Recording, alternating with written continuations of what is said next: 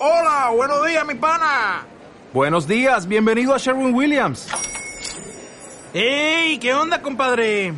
¿Qué onda? Ya tengo lista la pintura que ordenaste en el ProPlus app. Con más de 6.000 representantes en nuestras tiendas listos para atenderte en tu idioma y beneficios para contratistas que encontrarás en aliadopro.com. En Sherwin Williams somos el aliado del PRO.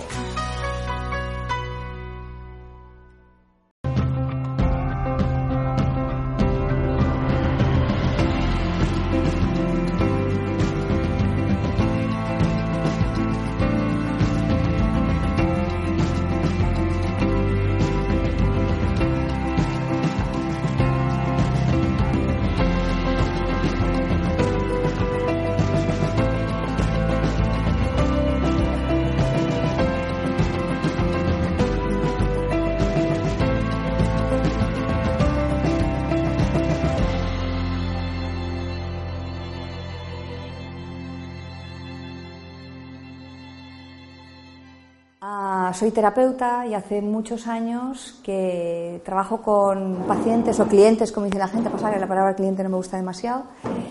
Y, y digamos que además de usar mi- mis herramientas como medicina china, acupuntura, homeopatía bueno, y, una serie de herramientas, digamos que en lo que he profundizado mucho, he investigado mucho, es en todo el tema de la alcalinidad y lo, y lo- lo importante que es para la salud porque, bueno, yo sé que esto es algo que se estudia, ¿no? todo el equilibrio del pH, pero es algo como de pasada, ¿no? Como luego os voy a explicar, ¿no? El cuerpo se equilibra solo, qué sé yo, qué sé yo, ¿no?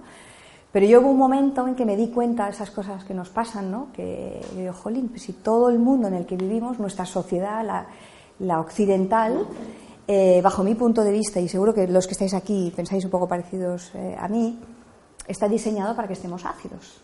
Yo digo diseñado, lo digo con, entre comillas, pero estoy absolutamente convencida. ¿no?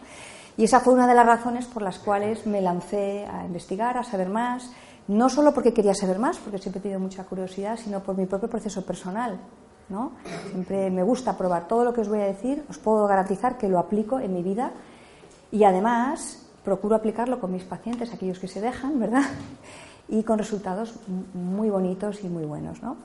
La charla de hoy no es solo la dieta alcalina, porque la palabra dieta es una mm, es como que queda englobado solo en la, en la alimentación y si os fijáis pone estilo de vida. Como vais a ver, os voy a explicar, eh, son muchas más cosas. O sea, para estar en nuestro diseño alcalino natural, porque de eso va, todo va de equilibrio, no va de hacer nada extraordinario, hay que, eh, le tenemos que dar al cuerpo y a la mente y al alma una serie de condiciones que vamos a estar de acuerdo que estamos como muy alejados de ello. ¿no? Me gustaría, además, empezar esta charla, voy a ser muy breve porque no os quiero pegar un, uy, por Dios, un rollo, pero quiero hablaros un poquito de historia.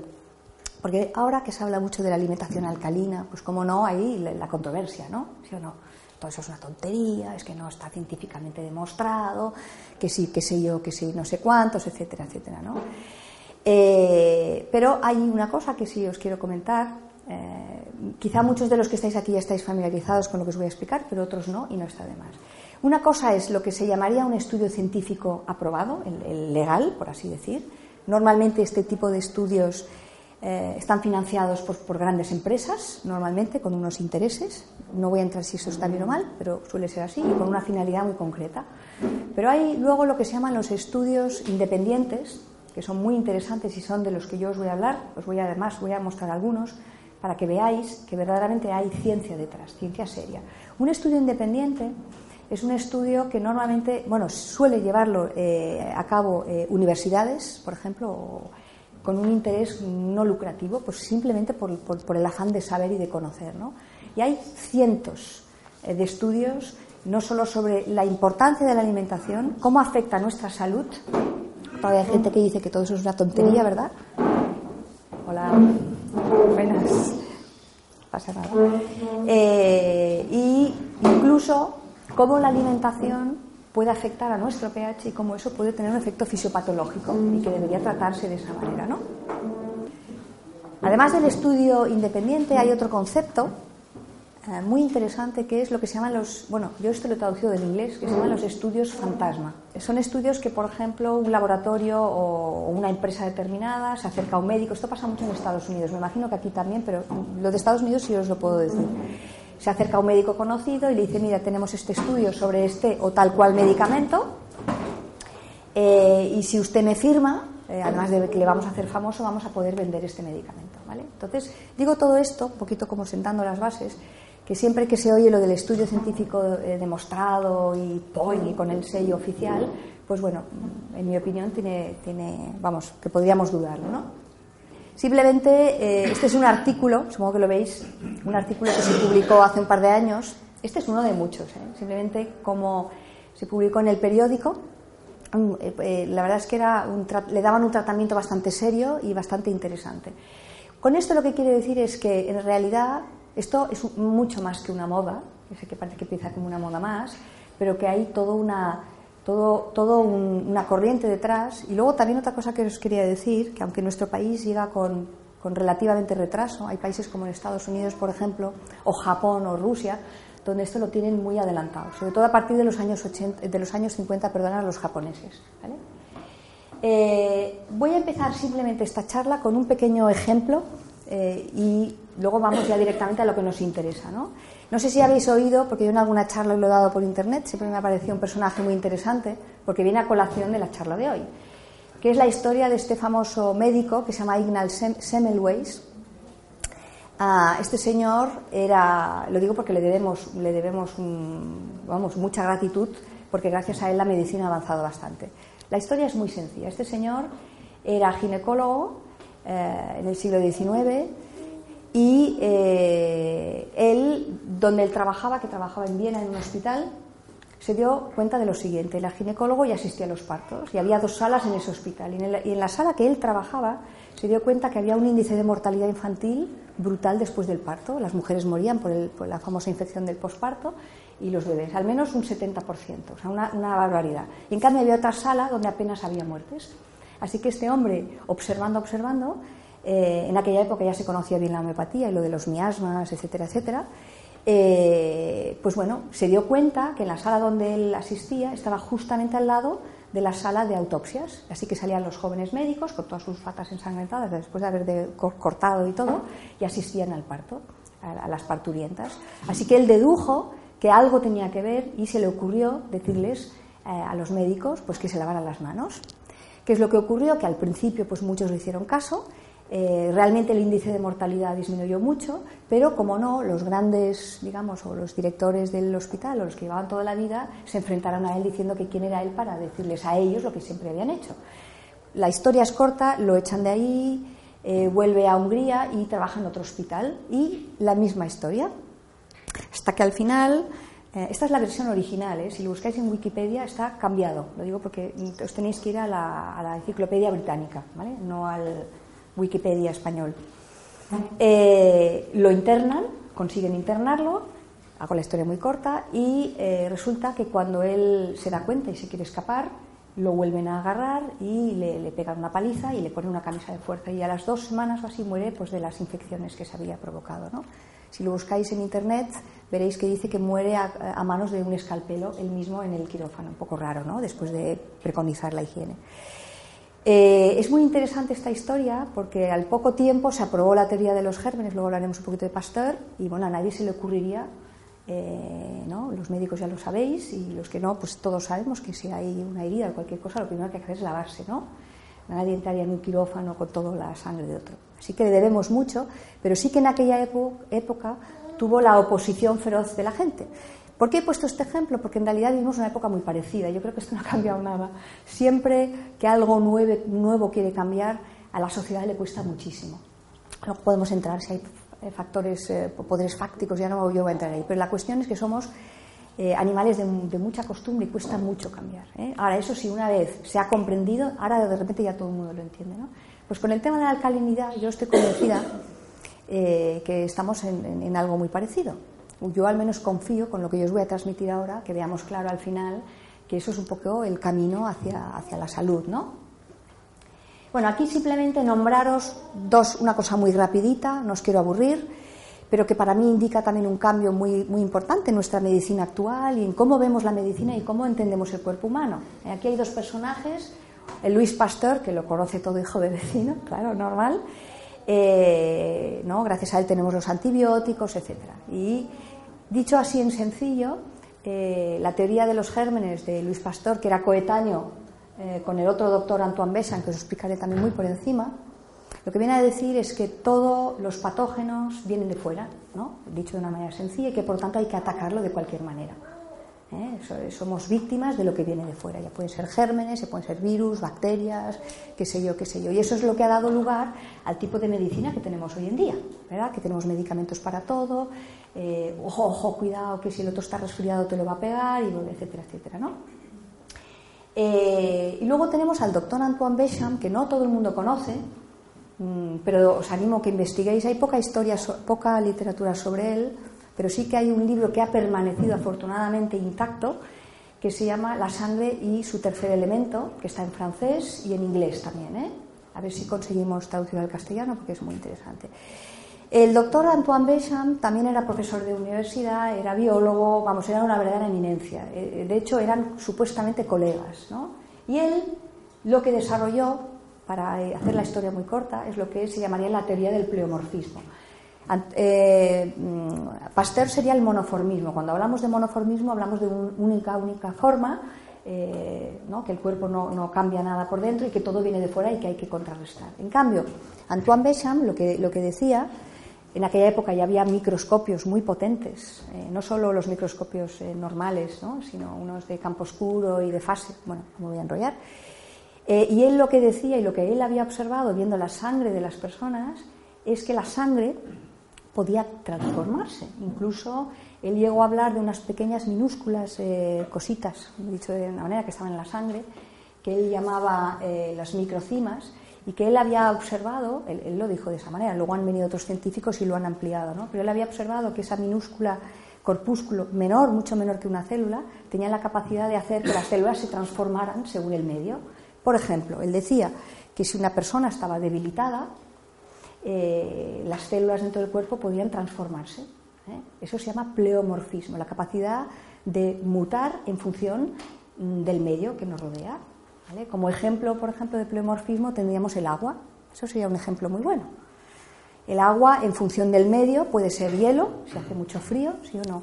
Si hace mucho calor es vapor, o si es temperatura estable es agua. Yo, por ejemplo, he visto algunos vídeos que si los buscáis por internet, alucinantes de un glóbulo rojo transformarse en una bacteria y de ahí en un bacilo. ¿Qué quiere decir esto? Quiere decir que las enfermedades se originan de dentro a fuera, no de fuera a dentro. Si hubiéramos seguido el camino de Antoine Béchamp, pues eh, a lo mejor yo ya no estaría dando esta charla porque esto era tan obvio todo, ¿no? O sea que todo es cuestión de tratar el medio interno, el organismo, para prevenir y tratar enfermedades. ¿Veis la diferencia? No es algo que nos amenaza de fuera que hay que atacar.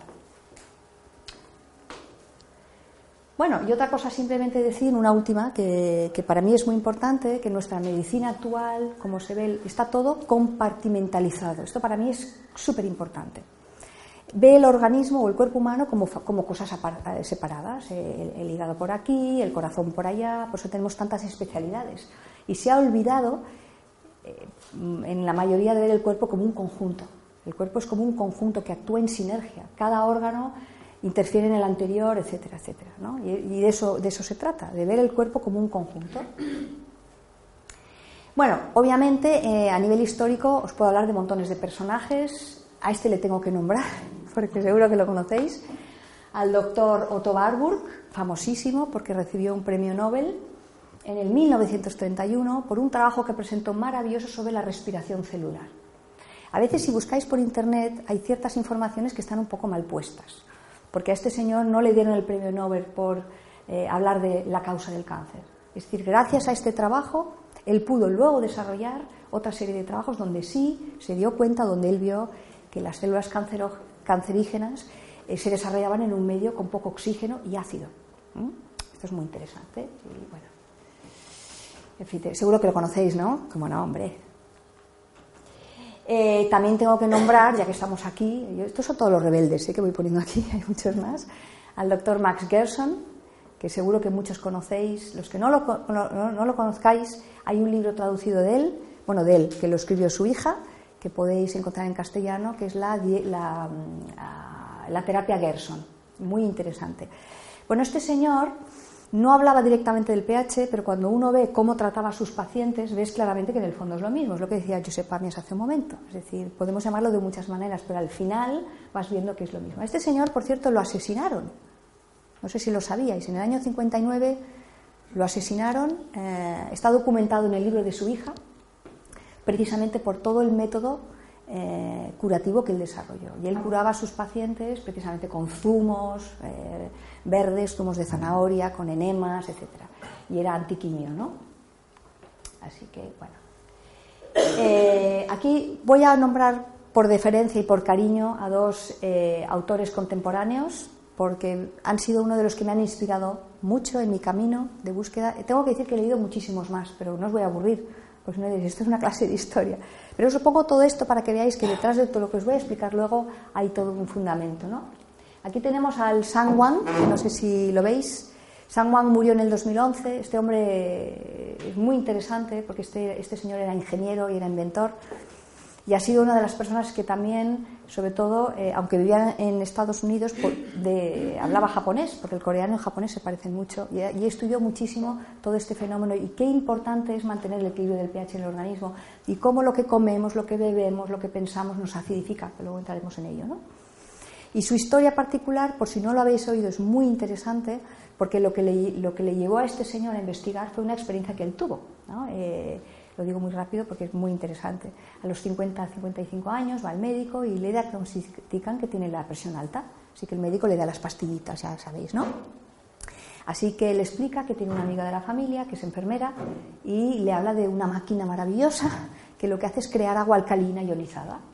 Bueno, eh, le dice, tú toma esto cada día, cinco vasitos, y vas a ver qué bien te va a ir. Y bueno, pues él se lleva la máquina como es enfermera y es amiga de la familia, él es muy obediente y se lo toma cada día. ¿Y qué es lo que se da cuenta? Que va pasando los meses, la presión se le va regulando, con lo cual la pastilla al final no la tiene que tomar, hacia los dos meses.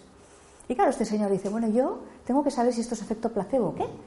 Yo tengo que averiguar qué pasa aquí, ¿no? Y a partir de ahí, pues bueno, inicia toda su investigación. Tiene un libro muy interesante que si no lo conocéis, os animo a que lo leáis. Un libro que está traducido a más de 38 idiomas y en castellano es cómo revertir la edad o revertir el envejecimiento. ¿Mm? Si leéis el inglés mejor porque es el original, pero está muy bien. ¿eh? Se compra por internet, no, no sé si se vende en tiendas, pero lo podéis conseguir.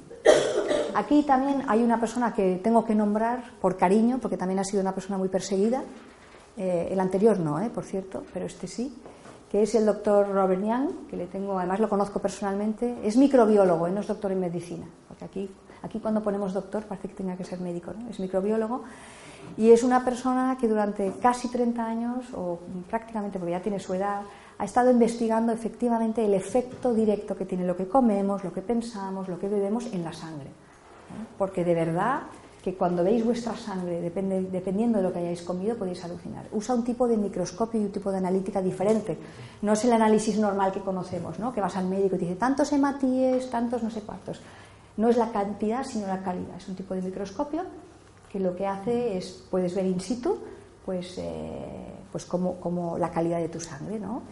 Y es alucinante. Ahí se ve muy claro cuando hay acidez, falta de oxígeno, etcétera, etcétera. Y él, durante todos estos años, ha ido también él rescatando de otros sabios, porque ya sabéis, ¿no? En, ciencia siempre es así. Uno empieza con algo y los demás van tirando, etcétera.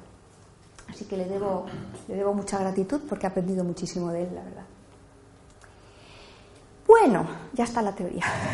Ahora un poquito más de teoría y luego vamos a la práctica. Si tenéis alguna pregunta, yo creo que no, ¿verdad? Oye, espero que no os durmáis, ¿eh? Ah, a ver. Si no os contaré un chiste. Bueno, eh, venimos a la, llego al punto, obviamente, de la, definición, de la definición de qué es el pH. Seguro que ya muchos lo conocéis, pero un repaso no está de más, ¿no? pH lo acuñó este científico eh, danés en 1901 9, perdonar, o sea que estamos hablando de principios del siglo XX. Muchas de las cosas que están saliendo ahora como tope moderno son antiquísimas, son de, sobre todo antes de los años 50, parece mentira, ¿no? Bueno, ¿y qué significa? Significa literalmente potencial de hidrógeno, el pH, potencial de hidrógeno. ¿Y qué significa? Significa que en cualquier fluido que nos podamos imaginar, por fluido que, quiere decir líquido, que puede ser fluido, pues que sé, de lluvia, como estaba lloviendo, o agua de piscina, o agua de mar, eh, o cualquier tipo de agua de grifo, o cualquier fluido corporal, cualquier líquido corporal, que puede ser sangre, linfa, orina, eh, etcétera, etcétera. Si tenemos una mayor concentración de iones de hidrógeno, hidrogeniones, que es otra manera de llamarlo, sabemos que ese fluido es más ácido. Si por el contrario en ese fluido tenemos poca concentración de iones de hidrógeno y tenemos una mayor concentración de iones de, hidróxilos o hidroxiles, eh, diremos que ese fluido es más alcalino. Lo que nos interesa aquí es saber que cuando un fluido es más ácido, suele tener, no, suele no, tiene menos oxígeno. Y un fluido más alcalino normalmente está más oxigenado. Eso no quiere decir que todo lo alcalino sea bueno, pero eso es otra historia. ¿eh? Pero esto es muy importante porque esto luego lo vamos a relacionar con el cuerpo humano. La escala del pH va desde el 0 eh, al 14, el 7 es el punto neutro, que quiere decir que no es ni ácido ni alcalino, y todo lo que va de 7 hacia abajo, 6, 5, será más ácido, y todo lo que va hacia arriba, 8, 9, será más alcalino. Luego, dos cosas, una cosa muy importante es que cuando hablamos de la escala del pH, cualquier pequeñita variación es súper importante. Luego vamos a ver cómo afecta al cuerpo. ¿Por qué? Porque sigue lo que se llama una escala logarítmica. ¿Qué quiere decir? Que quiere decir que, por ejemplo, el pH del 6 ¿no? Mm, es 10 veces más ácido que el 7. O el pH del 5 es 100 veces más ácido que el 7.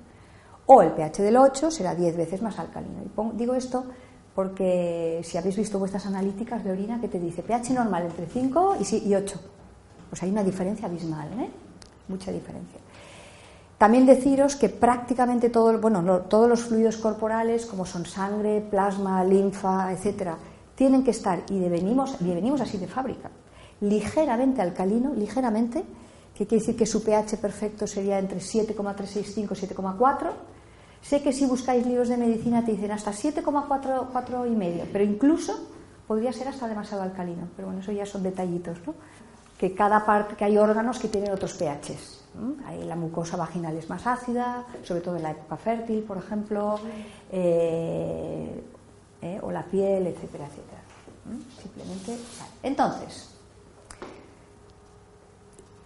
aquí viene la célebre frase, ¿no? ¿Y por qué es tan importante para la salud? Y ahí vamos, ¿no? Hay otro premio Nobel, el Georgi, que en el año 37 descubrió la vitamina C, por cierto. Es un célebre frase que en realidad lo engloba todo y ahora os lo voy a explicar en detalle. Y es que el cuerpo humano y el de los seres vivos es alcalino por diseño y sin embargo todas nuestras funciones y metabolismo son acidificantes. ¿Y esto en realidad qué quiere decir? Quiere decir que todos los que estamos aquí venimos de fábrica como una pila alcalina. A mí es un ejemplo que me gusta mucho. ¿no? La pila alcalina ya sabemos que es la que dura, ¿no? es la que conduce la electricidad. Eh, y muchas veces damos por hecho que esta pila alcalina se mantiene sola, pero la fuente del universo tiene pensado, tiene cosas pensadas que os voy a, que os voy a transmitir para mantener nuestra pila alcalina más tiempo a lo largo de la vida. ¿no? ¿Qué es lo que hace el organismo para mantenerse alcalino de manera natural? ¿Mm? Como la pila alcalina, que luego entraremos en más detalle. Pues necesita primero respirar el respirar, el oxígeno es lo que más alcaliniza. No sé si hacéis yoga aquí o, ¿eh? hacéis deporte. Esto es la, primera condición. Cuando dejamos de respirar y nos morimos, ¿qué le pasa al organismo? Se vuelve ácido de golpe prácticamente. Y la otra es a través de, las, de los alimentos y de las bebidas. Que luego os explicaré qué alimentos son los que os van a mantener de manera natural alcalino, porque estamos hablando todos siempre de equilibrio aquí. ¿eh? Lo digo, lo voy a repetir a lo largo de la charla. Y hay bebidas como ciertos tipos de agua que también nos van a mantener de manera natural alcalino. Hay emociones, por eso es un estilo de vida, no solamente lo que comemos y lo que bebemos, que también nos van a mantener de manera natural alcalino, y hay emociones que nos van a acidificar y nos van a enfermar. Pero a la vez, todas las células, esto es muy importante, y, el metabolismo eh, está generando grandes cantidades de desechos tóxicos o toxinas o metabolito ácido que tiene que eliminar. ¿Y por dónde lo va a eliminar? Por las cuatro vías de eliminación. Una por la respiración, me alcalinizo, saco, saco la, acidez, por ejemplo, con el ácido carbónico. A través de la orina, muy importante, riñones, orina, a través de las heces, coloneces y a través de la piel. Estas son las cuatro vías. Hasta aquí todo normal. Ahora veremos por qué en la época actual, eh, si estamos diseñados de esta manera, porque el cuerpo está diseñado para mantener su equilibrio natural, ¿no? ¿Por qué tenemos más tendencia hacia, hacia la baja? ¿no? Muy bien. Bueno, esto es una muestra simplemente para que veáis que hay distintos pHs, Tampoco me quiero extender en la parte teórica porque luego quiero ir a recetas y todo tipo de preguntas que me hagan. Bueno, aquí os he puesto, para que lo veáis, uh, este es un, un estudio científico eh, que para aquellos que queráis investigar más y si domináis un poco el inglés, porque yo traduje el, el resultado final, podéis ir a la fuente eh, que está aquí abajo. Bien, esto es un estudio que se publicó, si no recuerdo mal, yo diría que en el 2013, porque me lo sé de memoria, porque este es un, este es un extracto. ¿vale? Aquí lo que querían saber es hasta qué punto en un medio ácido, porque ahora seguro que suena a todos esto, pueden crecer los tumores malignos y si eso pues, eh, puede generar cáncer. Este es el estudio, ¿no? efectivamente. Y como estos estudios, este es uno de los famosos estudios independientes que os he dicho. Ahí tienes todas las referencias. Dime. ¿Este es un, un estudio o es un libro? Es que Ah, vale. No, es un libro, es que yo he encontrado un libro, pero está en ruso. Uy, No pues ruso. No hay traducción. Lo he encontrado. Es muy bueno. ¿Pero tú entiendes el ruso? No, pero tengo una cosa así. Pero bueno. Ah, vale. No, no, este, este es un estudio. No, este es un estudio de, de 20 páginas más o menos, el resultado final, que está en inglés, que yo creo que el inglés de momento es más asequible que el ruso. No sé si habla ruso. Eh, lo que pasa que yo hice, el, extracto en español para que vierais el resultado. Bueno, este estudio duró, un estudio independiente que duró unos tres años, y aquí lo que querían saber es hasta lo que os he dicho, hasta qué punto el medio ácido. ¿Y cómo lo hicieron? Cogieron unos ratones en laboratorio y los acidificaron. ¿Sabéis cómo lo hicieron? Les dieron gotitas de agua con azúcar. Así que quedaros con la copla. Bueno, el resultado final fue el siguiente. Es que eh, en aquellas zonas, porque cuando ya le hicieron la vivisección, bueno, a los animalitos, cuando, en aquellas zonas donde había más acidez, alrededor eh, había más acidez, era donde había crecimiento tumoral. En las zonas del cuerpo donde el pH era normal y equilibrado no había crecimiento tumoral. Pero lo más interesante es el resultado final, es que cuando neutralizaron esa acidez con agua y bicarbonato sódico, la invasión se detuvo. Seguro que ya sabemos que el bicarbonato es lo más alcalinizante que hay. ¿Qué os parece? Bueno, de estos hay montones. Ahí queda, uno de tantos. Aquí, por ejemplo, os he puesto otro estudio que para mí es muy, muy importante. Oh, agua bien. agua con clorofila. Luego os voy a hablar de la clorofila. Gracias. Thank you very much. Eh, sí, me ha salido en inglés. ¿Qué dice esto? Eh, en este estudio, que se publicó en el 2009, esta es una revista muy prestigiosa británica, The British Journal of- Nutrition, aquí lo que querían saber es lo que os he dicho un poquito al principio, hasta qué punto lo que comemos nos puede producir acidosis o acidez y si esto tiene un efecto fisiopatológico, o sea, si te puede enfermar, sí o no.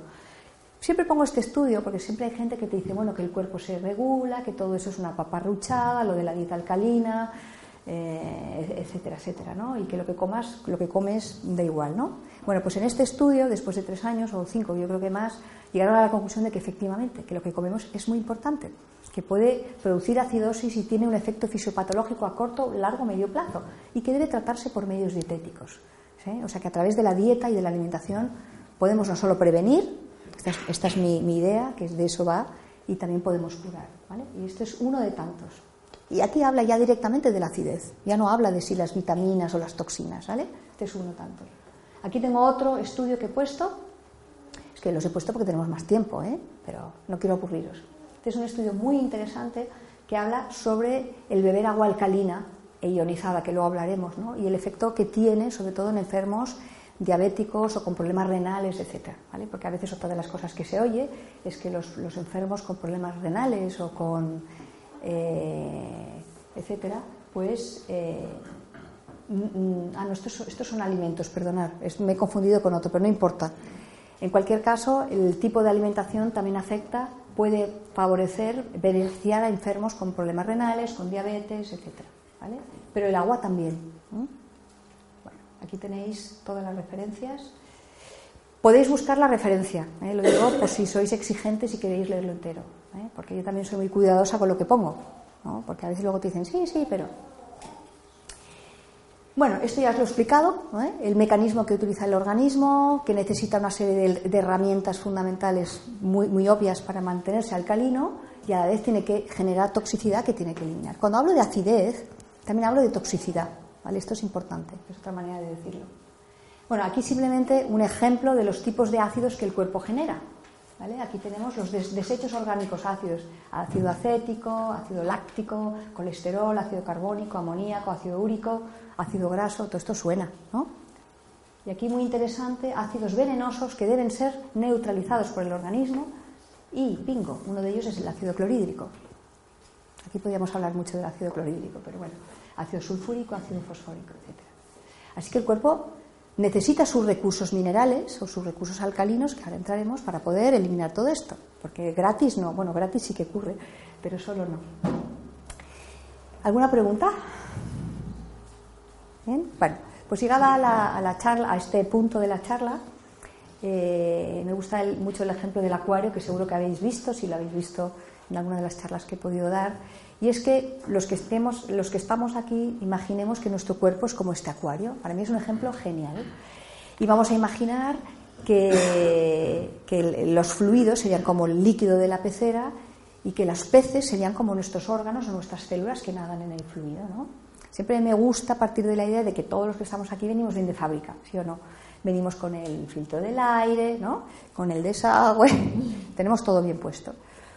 Eh, y vamos a hacer, os voy a poner un ejemplo, siempre lo hago muy exagerado, lo que vamos a hacer con nuestro acuario y lo que solemos hacer con nuestro cuerpo normalmente día tras día, seamos conscientes o no. Por ejemplo, pues vamos a... Voy a hacer algo muy exagerado aquí, no porque estáis en el campo. Vamos a poner el tubo de escape del coche y lo vamos a poner directamente en, ¿no? en, el, en- el filtro del aire. Ya ves, ¡hala, qué exagerada! Bueno, los que vivimos en la ciudad muy contaminada, algo parecido pasa y la gente que fuma también. Parto de la idea de que el filtro del aire viene bien de fábrica, pero si yo hago esto día tras día, va a llegar un momento que este filtro ya no va a limpiar tan bien. Luego vamos a dar de comer a los peces. No sé si tenéis acuario, alguien habéis tenido pececitos, ¿no? ¿Nadie? ¿Tú sí? Bueno, si yo te pregunto qué le darías a tu pez, seguro que me lo vas a decir, ¿no? no a un pez le daríamos pues la- un tipo de comida muy determinada, un plancton, un camaroncito y una cantidad muy limitada. Bueno, pues vamos a darle al cuerpo a estos peces, pues por ejemplo, no sé, un, un menú muy de domingo, va, de aquí. Pues una paella de primero y de segundo, no sé si coméis así, porque seguro que los que estáis aquí sois muy sanos, o estáis muy sanos, o unas costillas con patatas y un helado de vainilla, o, o los que tenéis niños a veces, pues el menú de Ikea, muy exagerado, ¿eh? Bueno, si esto lo hacemos un día, no pasa nada. Si lo hacemos muy a menudo, llega un momento que los filtros, otra serie de filtros, empiezan a tapar. ¿Qué ocurre? Que llega un momento que si los filtros del acuario, los filtros del cuerpo, que también hablaremos de ellos, se ensucian, el agua de la piscina, nuestra agua, no se va a poder limpiar. No se va a limpiar, se va a acidificar. ¿Sí o no? Tendrá menos oxígeno. ¿Y qué pasa si este agua de aquí está más ácida y con menos oxígeno? Pues que los peces se ahogan, empiezan a enfermar, pueden incluso morirse. ¿Qué hacemos? ¿Tratamos al pez o limpiamos el agua? Está claro, ¿no? O sea, el tema es aprender a limpiar el agua, mantener su alcalinidad natural, porque de eso se trata. Cuando hay poco oxígeno, el agua se acidifica y limpiar los filtros. En fondo, no hay más que eso, ¿no? Y de eso va. Entonces, ¿qué es lo que pasa en la época actual? ¿Por qué tenemos mucho más tendencia hacia la acidez? Ahí es cuando viene, cuando la gente dice, no, es que el cuerpo se equilibra solo, qué sé yo, qué tal. Hombre, yo estoy convencida que el cuerpo en su magnificencia se equilibra solo si le das las condiciones adecuadas. Pero ¿qué es lo que pasa en la época actual que no, que no a lo mejor pasaba hace cinco siglos? Bueno, uno, nos acidificamos de más, aparte por el, por el metabolismo, pero esto es completamente normal, por el tipo de dietas, las dietas que muchas veces pensamos que son muy sanas porque nos las han imbuido, eh, son dietas que son muy acidificantes en su conjunto, o porque comemos demasiado también, por la contaminación del entorno, esto hace muchísimo, el aire que estamos respirando, la electricidad también, porque la electricidad afecta a nuestro cuerpo electromagnético, que también tenemos un voltaje, los wifis, los medicamentos, que sí o no, vivimos una época donde te dan medicamento para cualquier cosa, y eso también contribuye, la falta de ejercicio o el exceso de ejercicio, el no tomar el sol, el estrés, bueno, tenía que haber puesto el número uno, el estrés, la angustia, el sinsentido, las depresiones, esto Porque puedes comer muy sano, pero si estás muy estresado no vamos a... Por eso se dice que es un estilo de vida, porque no solamente de pan vive el hombre, ¿no? Eh, el tipo de tóxico, ah, muy importante, la ingesta de tóxicos eh, que socialmente están muy aceptados, como las bebidas de cola, el alcohol, el tabaco, que no es, no es comida, pero también afecta. Todo lo que cuando entras en el supermercado ves allá con todos los colores tan bonitos, con todos los eh, conservantes, colorantes, los pesticidas.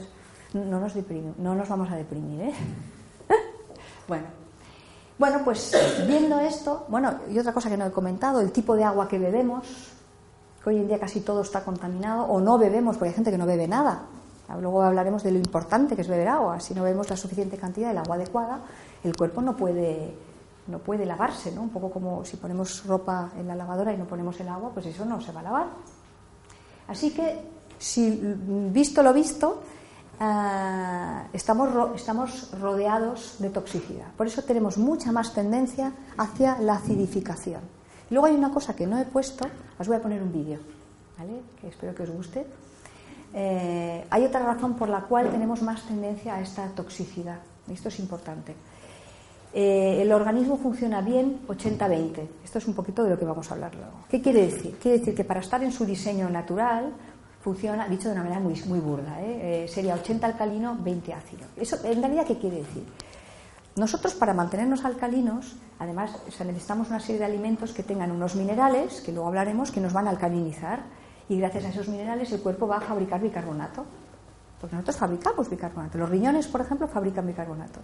Pues necesitamos dentro del cuerpo, ¿verdad? Ah, hay una pregunta. Necesitamos dentro del cuerpo unas 20 moléculas de bicarbonato sódico, por ejemplo, para neutralizar y eliminar una sola molécula de ácido úrico. ¿Veis? ¿Veis la proporción? Si encima le añadimos la otra carga, ¡fua! me gusta imaginar que los que estamos aquí somos como bombillas eléctricas. Entonces la pregunta es, ¿vamos a 10 vatios o 220 vatios o a 1000? Entonces lo que nos interesa es que nuestra bombilla pues tenga una fuerza eléctrica de 220 vatios o mucho más. Y este tipo de, bebidas no solo no conducen la electricidad, sino que la interrumpen. Entonces cuando vas viendo el efecto que tiene dentro de tu cuerpo, eh, uno se lo piensa más, si lo toma más o lo toma menos. Vale. Eh, ¿Qué consecuencias, por lo tanto, tiene para la salud un estado más acidificado y con menos oxígeno? Este, este para mí es la clave, ¿eh? cuando tenemos, estamos menos oxigenados.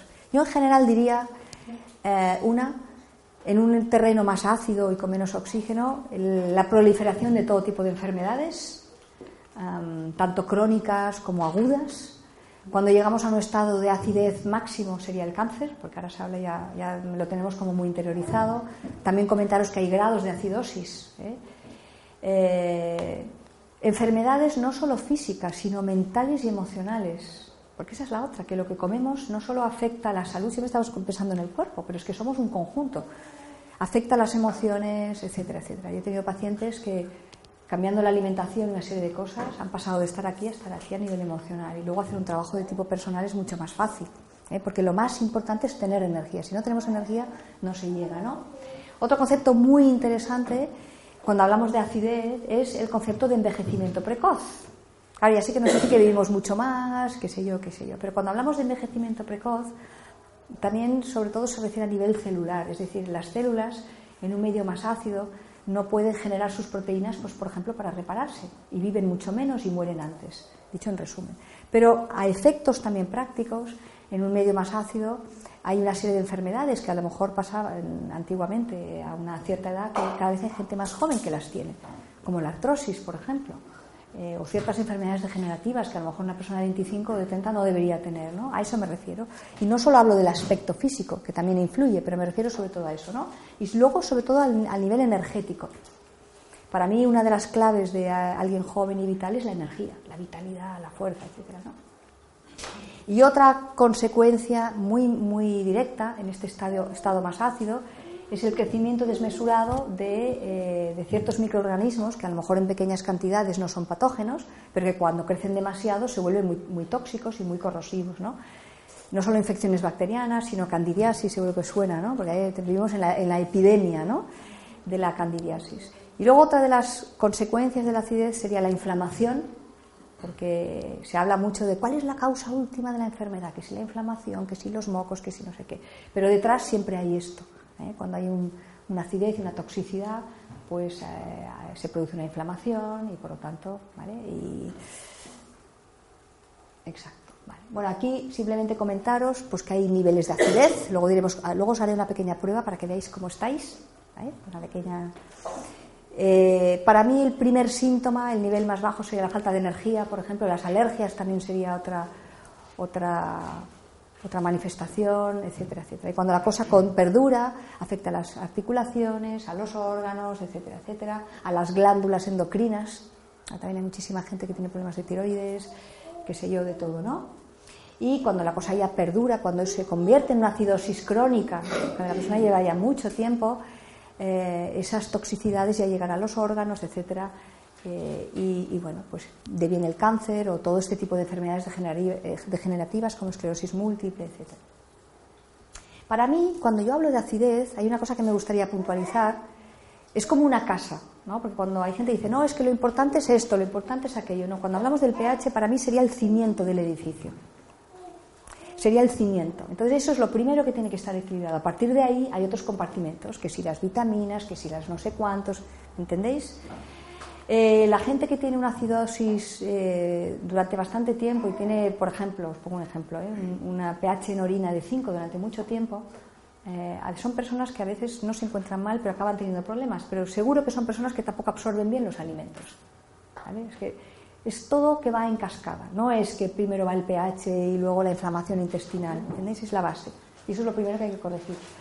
Bueno, lo que os he hablado un poquito del, terreno, como el cuerpo como terreno, eh, la, salud y la enfermedad, por lo tanto, dependen de cuatro eh, eh, variables muy importantes. Uno sería el pH, que ya os he comentado, de la carga eléctrica. Eso no os he dicho, os lo he medio dicho.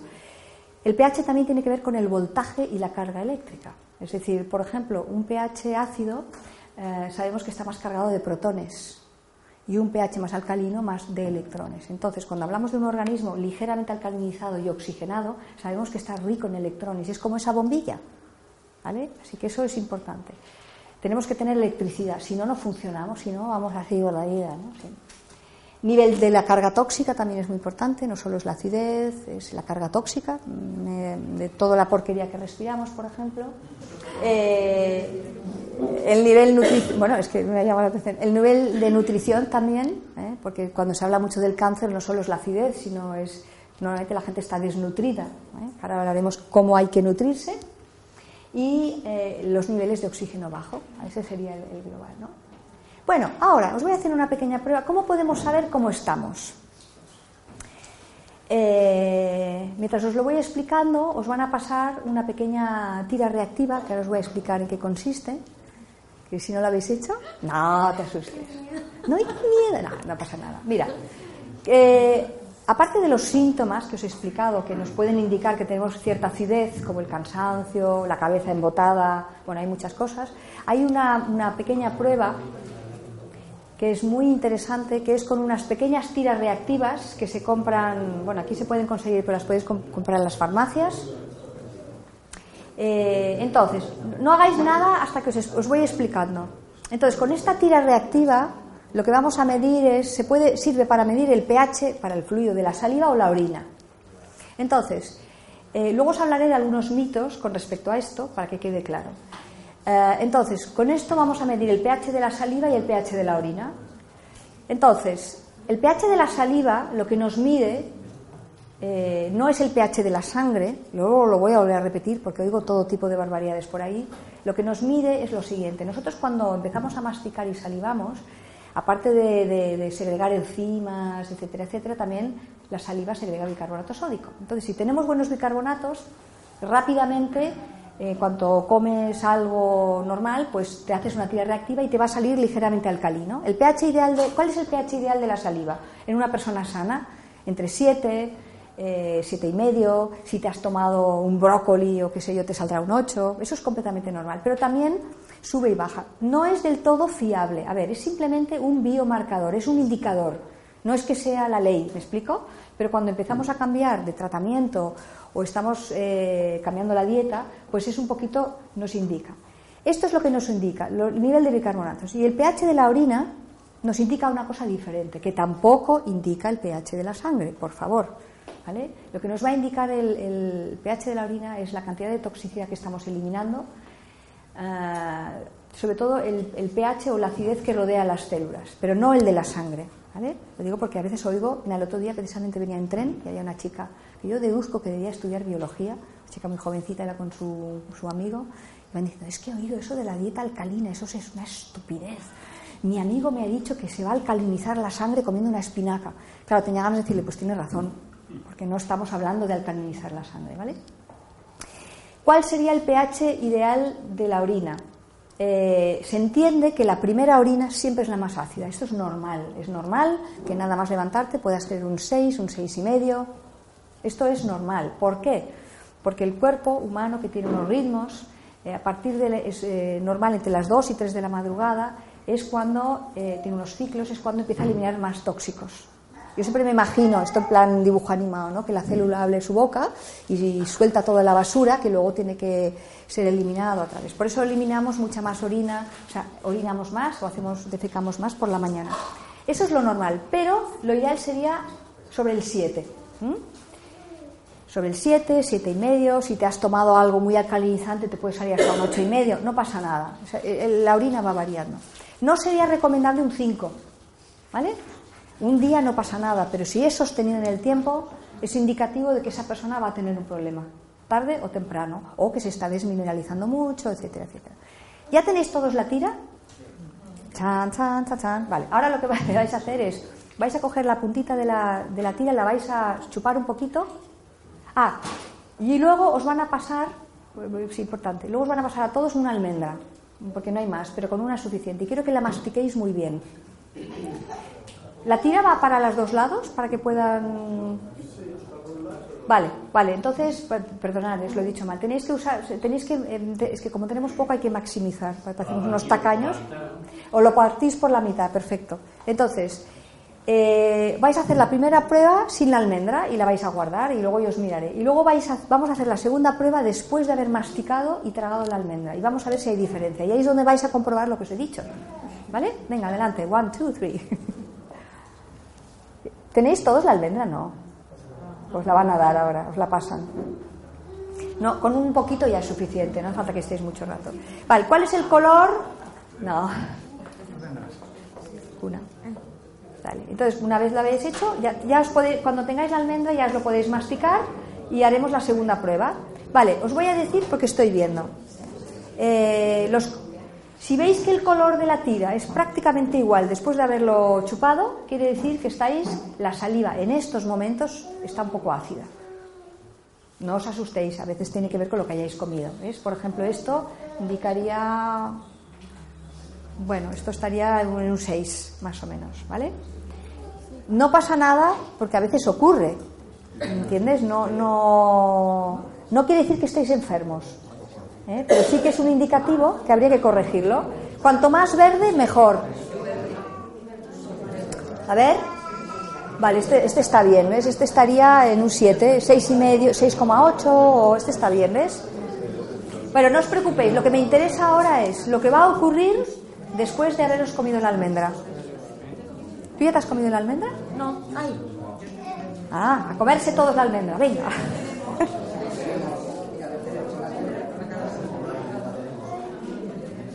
¿Sabéis por qué es importante esta prueba? Es una prueba muy sencilla, pero es muy interesante porque la almendra tiene calcio por un tubo y es altamente alcalinizante. Luego os hablaré de lo que es alcalinizante y de lo que no. Entonces, si tenemos buenos bicarbonatos, cuando te empieces a salivar, rápidamente te saldrá mucho más oscuro. ¿Sí o no? Mira, ¿ves la diferencia? ¿Has visto? Mira, ¿ves? Claro, por ejemplo, lo podéis hacer con un brócoli o con un pepino o con un poco de espinaca. ¿Qué tal? ¿A ti cómo te ha ido? ¿Tú, Ah, ¿tú no tienes? ¿Tú no te ha llegado la almendra? Bueno, esto es la prueba que os quería, quería que vierais. ¿Vale? ¿Tú, tú, no te ha llegado la almendra todavía, ¿no? Bueno, no os preocupéis. Lo vais haciendo, ¿vale? Os comento un detalle interesante. Los enfermos, por ejemplo, de, con quimio, eh, yo no voy a hablar del cáncer aquí porque, bueno, no me voy a meter en ese terreno, aunque tengo pacientes. Eh, Sabéis que la quimio es una de las eh, venenos o medicamentos que más desmineralizan, ¿no? Por eso cuando los, enfermos entran en un proceso de quimio pierden el pelo, en fin, etcétera, etcétera, y la mayoría acaban con osteoporosis. Bueno, es muy desmineralizante. porque los minerales son los que van a ayudar a, combatir, entre comillas, eh, esa toxicidad que entra. Y son esos enfermos que les haces este tipo de prueba y a pesar de haberse comido un kilo de almendras, se vuelven a hacer y les sigue saliendo igual de ácido, porque están empobrecidos de bicarbonato, ¿vale? Son esos enfermos que les tienes que dar a tope. Eh, por aquí me están preguntando si la almendra es la que más alcaliniza o otros frutos secos. en principio el que más es la almendra, pero las demás también. ¿eh? Los hay. Luego dentro de la escala del pH eh, hay algunos que son más acidificantes. Luego os explicaré con detalle que cuando hablamos del estilo de vida alcalino no se trata de hacer todo alcalinizante, porque hay un equilibrio, ¿no? Porque si no solo comeríamos verde, que también es muy recomendable, ¿no? Bueno, os voy a comentar dos cosas. Eh, ¿Cómo, vamos a hacer entonces? ¿cómo, ahora, ahora viene la propuesta y la solución, que es de lo que se trata. ¿Cómo vamos a hacer para mantener nuestro diseño alcalino? Eh, ¿Qué medidas vamos a tomar? ¿Y qué podemos hacer nosotros? Mm, yo siempre lo suelo dividir en cuatro pilares. Uno será a través de la alimentación, que ahora os voy a explicar un poquito. Pensar que esto es muy general y es un resumen. ¿eh? Luego hago talleres que duran todo un día, pero esto es para que tengáis. Uno es a través de la alimentación y os voy a explicar cosas importantes sobre para que veáis qué es lo que alcaliniza, qué es lo que no, en qué cantidades, etcétera. Incluso os he preparado unas recetitas, que son las que hago yo en casa, buenísimas y muy fáciles de hacer. Eh, luego tenemos el segundo pilar, que es muy importante, que es la hidratación, porque no es solamente comer, es beber, el tipo de agua, la cantidad adecuada. Esto es general. Luego, obviamente, se aplicará, no es lo mismo una persona enferma que una persona que está sana y quiere prevenir, ¿vale? Luego tenemos el tercer pilar, que será a través de la remineralización. Esto es crucial, ¿eh? porque sin minerales, que luego vais a ver, esta bombilla, esta bombilla no se enciende. ¿eh? Y por último, el último pilar será a través de la desintoxicación, limpiar los filtros, ¿vale? Y quizás me falta el quinto pilar, que no voy a hablar mucho, que es a través del trabajo personal y emocional, porque hay que trabajarse a nivel emocional. Entonces, en el primer pilar ¿Qué es la alimentación? Os voy a decir, os voy a explicar dos conceptos básicos, eh, porque ahora se oye, mucho que si esto es alcalino, que si es ácido. ¿no? No, es, no hablamos de alimento alcalino o alimento ácido, hablamos de si un alimento tiene un efecto alcalinizante, que no es lo mismo, o un alimento tiene un efecto bioquímico acidificante. ¿vale? Tenemos alimentos como por ejemplo el limón, que es altamente ácido, pero una vez dentro del cuerpo porque sobre todo es muy rico en, sodio, tiene un efecto alcalinizante. ¿Y cómo sabemos que un alimento es alcalinizante o acidificante? Porque esto no es ciencia infusa. Ah, hay un vídeo muy gracioso que corre por internet de un señor que dice que la dieta alcalina es estúpida y lo demuestra cogiendo un limón y coge una tira de estas reactivas y sale, lo digo por si lo veis porque es muy gracioso, y sale la tira muy roja. ¿Ves? Es muy ácido, todo eso es mentira. Bueno, no estamos hablando de si es ácido o no, sino dentro del cuerpo. Hay una prueba que se llama el PRAL, que no sé si lo conocéis, que en inglés significa The Potential Renal Acid Load, os lo traduzco, quiere decir el potencial de carga renal ácida. ¿vale? Y es una prueba que se hace en laboratorio, se coge los alimentos que se quieran investigar, se queman y de las cenizas resultantes saben si son alcalinizantes o acidificantes. Los alimentos que son acidificantes son los que tienen una mayor cantidad de sulfuros, que tienen azufre, cloro y fósforo, como por ejemplo las carnes por ejemplo. Y hay alimentos que tienen, son muy alcalinizantes porque cuando hacen la prueba del PRAL, su resto de, minerales son sobre todo el calcio, el, potasio, el sodio y el magnesio. ¿eh? El zinc también, pero en menor grado. Entonces, ahí, vamos, que está basado en algo. Entonces, ¿cuáles son los alimentos que más acidifican? Acordaros de, la, de la, paella del domingo. Los que, bueno, yo, yo creo que diría, seguro que lo que os voy a decir os suena vamos, estáis muy familiarizados. El peor de todos, yo diría que es el azúcar. Acordaros de la prueba que le hicieron a los ratoncitos en el laboratorio con agua y azúcar. El azúcar en cualquiera de sus formas. De hecho, las células cancerígenas se alimentan de glucosa. O sea, lo primero que hay que hacer cuando se tiene, un paciente con cáncer es matar esas células de hambre y hay que quitarle todo tipo de azúcar.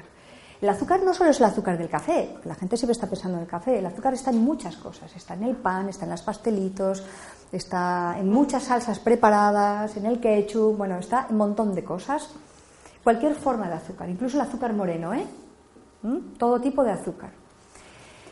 Y además el azúcar precisamente hace que la bombilla no se encienda. ¿Vale? Igual que la sal es conductora, que luego vamos a ver, el azúcar no conduce la electricidad. O sea, aquello que dicen. ¿La miel? Bueno, buena pregunta, me preguntan la miel. A ver, la miel eh, en principio es acidificante porque tiene mucha fructosa, pero, como os voy a explicar luego, todo depende de la cantidad, porque no es lo mismo una miel pura, eh, extra virgen, bueno, eh, cruda quiero decir, y no calentada, porque luego hablaremos de lo importante que es el no cocinar según qué, en pequeñas dosis es muy buena para el cuerpo. Pero si te pasas de miel, si tú tuvieras un cáncer, yo te diría que no te puedes pasar de miel. Bueno, yo y otros, ¿vale? Tenemos las proteínas de origen animal también, ¿eh? todas las carnes, los cadáveres, perdonad, todos.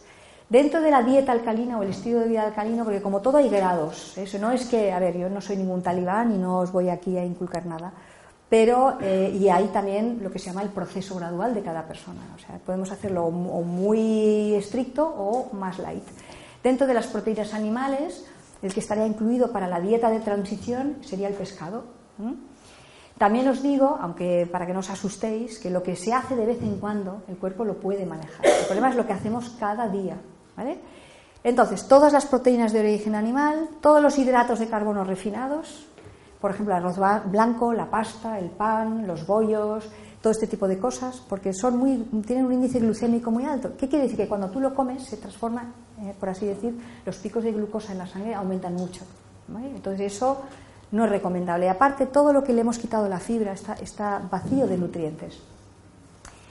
Eh, los huevos, eh, también, los lácteos, por lácteo entendemos leche, queso, yogur, sobre todo el de vaca no solo, os voy a decir una cosa, todo esto que os digo no es que solamente acidifica, os podría hacer dar una conferencia de cada una de estas cosas. O sea, los, lácteos no solo acidifican, sino tienen muchos más, muchos otros efectos negativos para el organismo, ¿no? Seguro que suena eso de que la leche de vaca es para el ternero, ¿no? Y que somos los únicos que seguimos mamando de mayor, me repito, pero es que es un poco así. Luego aquí he puesto... Disculpa, los, los bios, los yogures bios y todo esto también. Cuando hablas de yogur bio, ¿a qué te refieres? ¿A bueno, eso es otro timo. Con todo ya, pero el probiótico, eh, hay otras maneras de conseguirlo. Ah, yo no recomiendo a través de, los yogures. O sea, hay, hay preparados. Eh, no todo el mundo tampoco debe tomar probióticos, porque también hay la moda de que todo el mundo venga a tomar probióticos. Pero si el intestino está limpio, que luego, lo, si quieres, me retomamos la pregunta y demás, tampoco tiene que tomar. Pero puestos a tomar probióticos, hay, otras, hay otros cultivos para mí mejores que no, no a través de la leche ni del yogur, ni de nada. Bueno, yo no, yo no soy una experta en kefir porque no he tomado mi vida, pero yo sé que se puede, soy sincera, ¿eh? Ah, sé que se puede eh, cultivar en agua. Esto me lo dijo una experta en una conferencia que sabía más que yo del kefir. ¿Vale? Las frutas muy maduras, esto es muy controvertido. Cuando dice fruta muy madura, quiere decir fruta cuando está a punto de pasarse, ¿vale? Porque aunque es más dulce, está en un proceso fermentativo. Esto en la medicina ayurveda también hablan mucho de los alimentos más tamásicos, ¿no? Por ejemplo, el plátano cuando está marrón, ¿no? Porque a veces hoy es todo lo contrario, que tienes que tomar el plátano cuando está marrón porque entonces tiene, tiene más azúcares, etcétera. Bueno, la fruta, os voy a explicar una cosa importante que también la gente siempre me pregunta, porque se, oyen muchas, se ven muchas listas en internet, todo lo que más alcaliza la fruta y la verdura.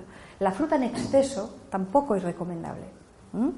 La fruta, aunque tiene muchas propiedades y es muy interesante, hay que tomarla con moderación, ¿eh? porque un exceso de fructosa también ya está relacionado con, eh, no, solo, no solo acidifica, sino que está asociado con hígado graso, con problemas de, con, diabetes, etc.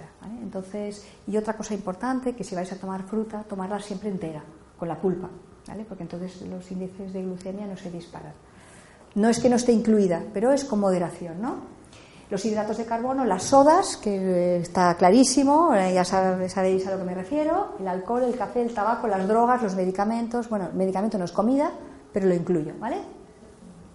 Bueno, aquí os he puesto un ejemplo que me encanta para que veáis. Esta prueba la hizo precisamente el San Juan, ese señor que se había muerto.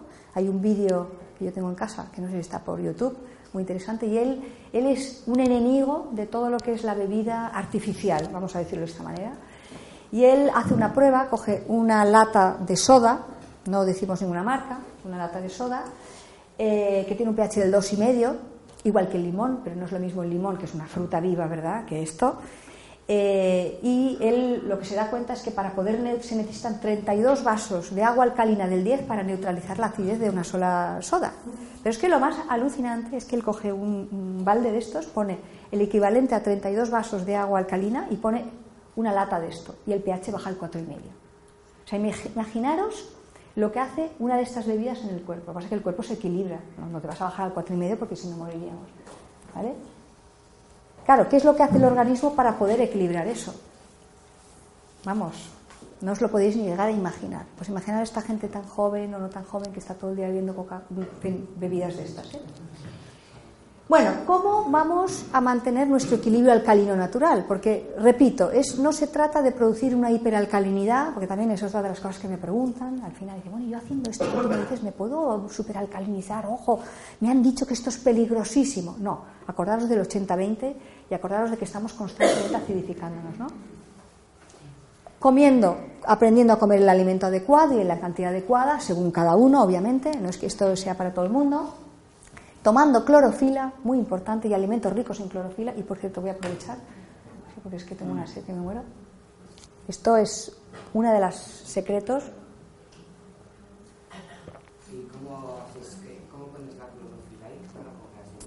Sí, hay, hay, hay uno, una, uno, muy bueno. Es, es, una clorofila, un extracto de clorofila natural, además de los alimentos. Luego os voy a hablar específicamente de la clorofila. Y os voy a contar unas anécdotas que vais a alucinar con la clorofila.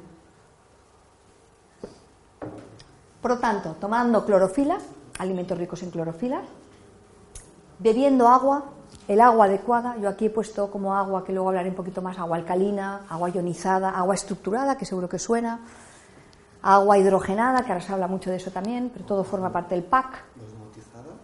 Bueno, el agua osmotizada, eh, como luego voy a hablar del agua, me haces la pregunta, porque es muy buena pregunta, ¿eh? la de la osmotizada. Eh, una de las cosas que yo recomiendo es no solo tomar alimentos ricos en minerales, sino tomando un complemento natural de minerales, porque vivimos en una época donde estamos muy, muy desmineralizados, aunque lo comamos todo ecológico.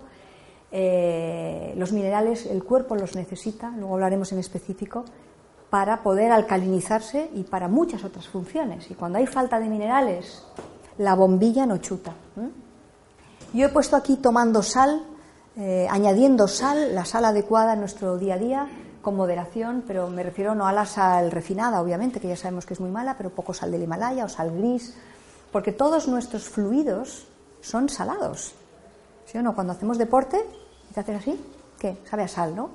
Entonces, nosotros necesitamos sal para que eh, los impulsos se den, etcétera, etcétera, ¿no? Yo aquí he puesto también a agua de mar, ahora se habla mucho de agua de mar, me encanta el agua de mar, es un gran remineralizante ¿eh? también.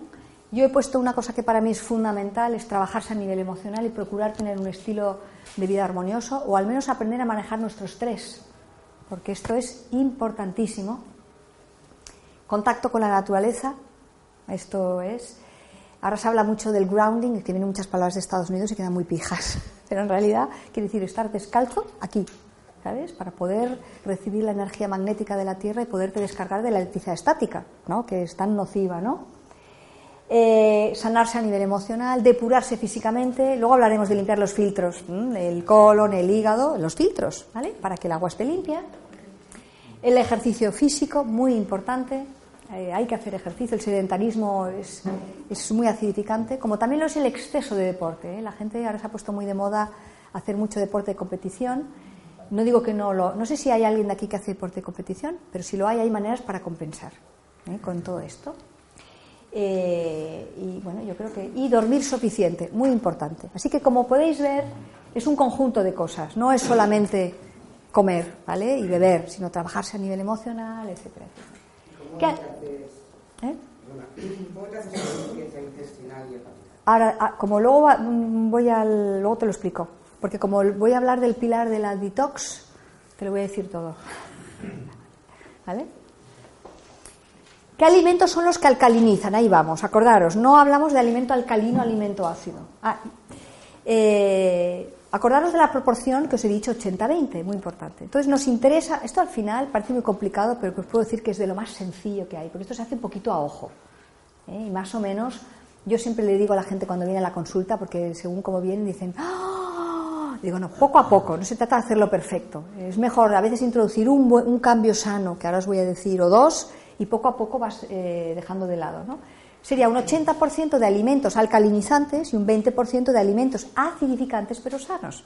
Y ahí es donde entraría la miel, por ejemplo, que me ha dicho este chico, ¿no? Hay otros alimentos que son acidificantes, pero no por eso no los vamos a no tomar. A veces la gente me, me escribe y me dice, oye, ¿la patata es alcalina o no? ¿Lo puedo comer? A ver, ¿no? Pues sí que es alcalinizante. 80-20. Eh, Luego, otra cosa muy importante es que al menos, esto seguro que os suena, que de lo que comamos en el día a día haya una muy buena proporción de alimentos que no estén cocinados, que estén crudos, y no me refiero a frío de nevera. Yo aquí he puesto 75, pero en realidad la proporción ideal sería 80 crudo, 20 cocido. Ya sé que hay gente que es crudo y vegana, lo come todo crudo, eso ya cada uno eh, ha de encontrar su, su, su vía. ¿no? ¿Por qué lo del crudo? ¿Os suena esto del por qué? Para los que no os suena os lo voy a explicar porque es importante que lo entendáis, porque ya sé que nos dicen que si el estómago, etc. El calor, eh, el calor a más de unos 45 grados aproximadamente, destruye todas las propiedades nutritivas de los alimentos y sobre todo lo que más destruye es la fuerza vital. Nosotros somos como la bombilla, acordaros, y en realidad lo que cuando siempre decimos yo como porque quiero tener energía, ¿sí o no? Pero no nos paramos a preguntar de qué energía estamos hablando queremos electrones, que necesitamos electricidad, por tanto necesitamos alimentos ricos en electricidad. Y eso solo está en el alimento crudo. Entonces, se le llama fuerza vital, se le llama de muchas maneras. ¿no? Entonces, si tú cocinas, eso muere. Hay un ejemplo muy bueno que es el de la lenteja, ¿no? que todos, si, si habéis hecho germinados, si tú coges un germinado y tal y te crece una planta, si lo cocinas y lo germinas no crece nada. Pero es que en el cuerpo pasa lo mismo. El calor no solo destruye la fuerza vital del alimento, destruye las enzimas. Ahora se habla mucho de las enzimas. Son vitales las enzimas de los alimentos. Según qué tipo de cocción, las vitaminas, los minerales, los aminoácidos que se van a transformar en proteína. ¿Vale? Por eso es tan, tan importante que haya una buena proporción de alimento no procesado. Hay muchas maneras de incluirlo si no estáis acostumbrados, que luego os voy a decir truquitos, no os preocupéis. De hecho, los animalitos en estado salvaje nadie cocina nada. Y no es porque no tengan cacerolas, como me dijo una señora en una conferencia, sino yo creo que la fuerza lo tiene todo pensado. ¿no? Por eso esto es muy importante. Y luego, en el global, lo que va a marcar un poco la diferencia con respecto a otros estilos de, de alimentación es que tiene que haber una muy buena proporción, y ahí es donde vamos, de alimentos verdes ricos en clorofila. Pues yo he puesto aquí un 45. Esto se basa un poquito en lo que hacen los chimpancés o los gorilas en estado salvaje, como nos parecemos. Eso es lo que va a marcar la diferencia. Porque hay gente que come mucho crudo, pero no come nada de verde. No solo porque es rico en clorofila, que lo hablaremos, sino por muchas otras propiedades. Y eso es lo que va a marcar la diferencia. Bueno, ¿qué está incluido en esto? Esto es un resumen. Todas las hortalizas salidas y por haber, patatín patatero. Eh, bueno, sobre todo las de hoja verde, ecológico obviamente. Eh, no estoy hablando de con pesticidas. Todas las semillas, seguro que os suena. todas las semillas. Los frutos secos también crudos, en especial la almendra si uno es alérgico a las almendras, obviamente no lo va a tomar, está claro, ¿no?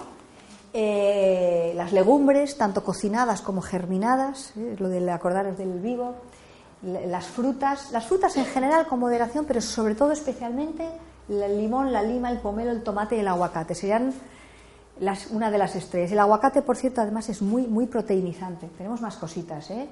Todos los cereales buenos, por así decir, como el trigo sarraceno. La quinoa no es un cereal, es una semilla, pero bueno, vamos a incluirla. El mijo, por ejemplo, aunque el mijo tiene un índice glucémico más alto y según quien lo va a tomar con moderación, la espelta, el arroz integral, etcétera. Si alguien tiene problema con el gluten, obviamente hay cosas que no va a tomar. ¿eh? Esto es muy general. Todas las algas marinas, todas las especias, todas las infusiones, Ah, y otra cosa muy importante, no solo es el agua, la sal y la clorofila, son los aceites, los omegas. Esto es muy importante, que haya una muy buena ingesta de aceites. Aceite de oliva extra virgen, el aceite de lino, que es rico en omega 3, el aceite de coco, que no es insaturado, pero también tiene muchas propiedades. ¿El aceite de coco para qué es? El aceite de coco es una pasada. Eh, a ver, eh, es un aceite que se absorbe muy fácilmente, que además aporta mucha energía al cuerpo y no se, no se acumula en forma de grasa y no engorda nada. Y es muy fácil de digerir. Tiene, bueno, te hablaría largo y tendido, no solo a nivel de ingesta, también tiene, ayuda a equilibrar a nivel hormonal, para la piel, bueno, es una pasada, ¿vale? Tiene muchas eh, propiedades. Y bueno, y por último he puesto la sal marina, las sales, ¿vale? Esto sería un poquito el global, esto es el general. Obviamente, este tipo de alimentación luego se va eh, según cada uno, según cada uno de vosotros, pues no es lo mismo un deportista que una embarazada, que una persona que quiere perder peso, qué sé yo, ¿no? ¿Vale? Ahora os voy a hablar de la clorofila. Cuando acabe la clorofila, haremos un pequeño descanso, ¿os parece? Si queréis hacer alguna pregunta. Bueno, ¿os acordáis de cuando íbamos al cole y estudiábamos lo de la, la fotosíntesis? Sí, ¿no? La clorofila. La clorofila es, es lo que da el color verde a las plantas. ¿Y qué es lo que hace la clorofila? La clorofila lo que hace es literalmente, por un proceso bioquímico, capta la luz o los fotones, la luz del sol, y lo transforma eh, en oxígeno. O sea, gracias a la clorofila de las plantas, de las algas, etcétera, nosotros podemos vivir y podemos respirar. O sea, que la clorofila tiene funciones extraordinarias, ¿no? Eh, pero lo interesante de la clorofila, que por cierto lo descubrió un científico que también ganó un premio Nobel en el 1913, fijaros, estamos hablando de hace mucho tiempo, un trabajo que presentó de los pigmentos, lo que este señor descubrió, el, Richard Willstatter, descubrió, ¿veis, ¿veis, el dibujito, la forma, que es muy similar, es prácticamente idéntica? Él lo que descubrió es que la molécula de la clorofila vista en un microscopio es prácticamente idéntica a la molécula de la hemoglobina o el glóbulo rojo de la sangre humana. Lo único que cambia es el núcleo. La clorofila tiene un núcleo de magnesio y la hemoglobina un núcleo de hierro. Entonces él lo que observó es que precisamente por esa similitud, porque ahora se habla mucho de los patrones de resonancia, que por, similitud una cosa puede mimetizar a otra. Él lo que vio es que la clorofila tenía la capacidad de mimetizar a la sangre y que por lo tanto cuando tomas clorofila o alimentos ricos en clorofila, la calidad y la cantidad de la sangre mejora. Y os puedo decir que es cierto. Eh, propiedades de la clorofila. Entonces, ¿qué más propiedades tiene la clorofila y los alimentos ricos en clorofila? Ahí es donde vamos. ¿vale? Eh, no solo mejora la calidad y la cantidad de la sangre, o sea que para la gente que tiene problemas de anemia es lo mejor, no hace falta que os metáis un bistec, os lo digo que esto va 100 veces mejor, y os voy a contar un par de casos para que alucinéis y luego ya os podéis ir a, a tomaros vuestro té. La clorofila alcaliniza de manera natural, pensar que siempre todo lo que os estoy hablando es para equilibrar, todo es la naturaleza, nada de hacer nada raro. ¿eh? Es un excelente tónico para la sangre, tiene un efecto desodorante maravilloso, la gente que tiene problemas de olor corporal, cuando empiezan a tomar clorofila líquida, como una que hay aquí, muy buena por cierto, bueno, la que estoy viendo yo, eh, huelen menos, las heces huelen mucho menos, tiene un efecto antiinflamatorio bestial. Se ha visto que regula también, ayuda a equilibrar los niveles de glucosa en la sangre, los triglicéridos, la presión. Tiene unas propiedades, tiene un efecto quelante, ayuda a desintoxicar y a, desinfectar el organismo, eh, oxigena las células, tiene un efecto como catalizador de oxígeno dentro del, de hecho, los que hacemos deporte, si tomas bastante clorofila, lo notas mucho. Vas a correr y, bueno, y te alimentas bien, claro, se nota muchísimo, ¿no? O sea, tiene unas cualidades extraordinarias y para mí es un complemento indispensable y más hoy en día con todos los bombardeos que tenemos. Os voy a contar antes de, que os vayáis dos casos, porque a mí me impactaron mucho. Hace unos tres años, lo digo si la persona me está oyendo sabrá de qué, a quién me refiero. Hace unos dos o tres años me llamó una señora de Zaragoza, creo que era de Zaragoza, que era naturópata, bueno, que es, me imagino, y que tenía una tienda, y me explicó el siguiente caso que me impactó muchísimo. Le vino a la consulta una, una, chica joven que le habían diagnosticado un cáncer de mama, tenía un tumor, pues no sé, de no sé cuántos centímetros. La historia de esta chica que le cuenta que ha ido a la oncóloga y le ha dicho pues que le va a hacer el tratamiento que ya seguro que suena, dar quimio para reducir el tumor y luego operar. La chica era antiquimio y dijo que, bueno, que ella quería intentar otros métodos. Y como la doctora se puso farruca, se fue a otra doctora. Y la otra doctora, la otra oncóloga, le dijo, bueno, pues no hay problema, yo te doy el tiempo que tú quieras, pero si en tres meses esto no se ha reducido, lo haremos a mi manera. Ok, ok. Se va a ver a esta mujer, le cambia la dieta y le da clorofila. De hecho, solo le dio clorofila como complemento, ¿eh? Y no sé si un poquito unas gotas para alcanizar el agua y ya está. Y le dio una cantidad muy pequeña, o sea, 15 gotas. Lo que ocurre es que a los tres meses vuelve a la oncóloga, y esto que os digo es tal cual, el tumor se ha reducido al tamaño de un guisante, decide operarse, y cuando se levanta de la anestesia, el cirujano le dice, oye, ¿tú qué has hecho? Dice, porque tu tumor era verde, era pequeñito y verde. Alucinante, ¿eh? Bueno, luego perdió la historia, pero creo que la cosa fue bien, ¿no?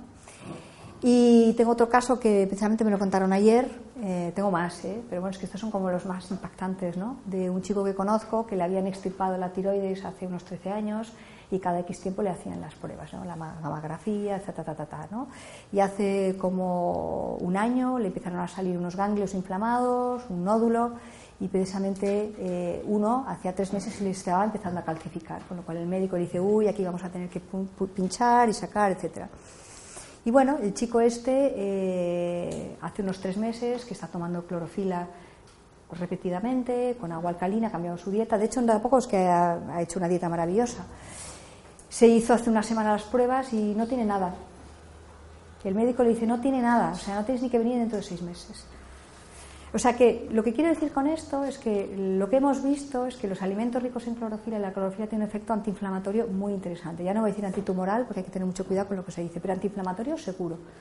¿vale? O sea que para mí es una de las muy buenas maneras de prevenir en la época actual, porque en realidad de lo que se trata es de prevenir. Yo no digo que, o sea, yo siempre soy de la opinión que, hay que no hay que esperar a estar enfermo, ¿no? Para hacer algo, bueno, aquí tenéis una tabla por si os interesa, si vais a la web de Alcalinker, bueno, que es una web, y os podéis descargar gratis una tabla de 11 páginas eh, con todos los alimentos que alcalinizan y los que no, ¿vale? Por si no lo.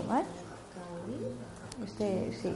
Y si no, hay el libro, que si no lo conocéis, que está muy bien, que, que el título no es muy agradable, bueno, muy agradable, que es La milagrosa dieta del pH, que está mal traducido porque en realidad quiere decir el milagro del pH del Robert Young y está muy bien porque aparte que tenéis mucha información, tenéis ahí toda la lista de alimentos, etcétera, etcétera. Y os digo esto, bueno, ahora, antes de iros, tan, tan, estos cachas, no, no, pero esto está aquí a propósito por algo. Eh, hablando de las listas, hay muchas listas en Internet y no todas son las buenas. Así que por eso os he puesto estas dos, eh, tanto la del libro para que podáis He supuesto esto y después de esto vamos a hacer una pequeña pausa. Eh, cuando hago un curso más largo pongo el vídeo y todo y la gente alucina. El chico de la izquierda, si no lo conocéis, eh, se llama Frank Medrano, lo podéis buscar en internet. Este chico es vegano, 100%. Siempre pongo esto porque cuando acabo las charlas mucha gente me dice, ¿y de dónde saco mis proteínas? ¿No? claro, eh, cuando hablamos de la dieta alcalinizante, la proteína animal no está tan contemplada o está en menos dosis, ¿no? Y, bueno, es alucinante este chico. Y el de la izquierda, el de, la, vuestra derecha, si no lo veis bien, este señor eh, fue Mister Universo, aquí tenía 63 años. Lo podéis ver en internet, ahora tiene 73. No está tan bien, pero está casi. Y este señor es vegano 100%. Cuando digo vegano, quiere decir que no, sí que igual se ponía algún esteroide, eso ya no lo sé, ¿no? Pero en cualquier caso, ni comía proteína animal, ni nada, nada. Se puede estar así, se puede estar sano si uno se embarca en esta aventura. Este es, este es el mensaje que os quiero transmitir. ¿vale?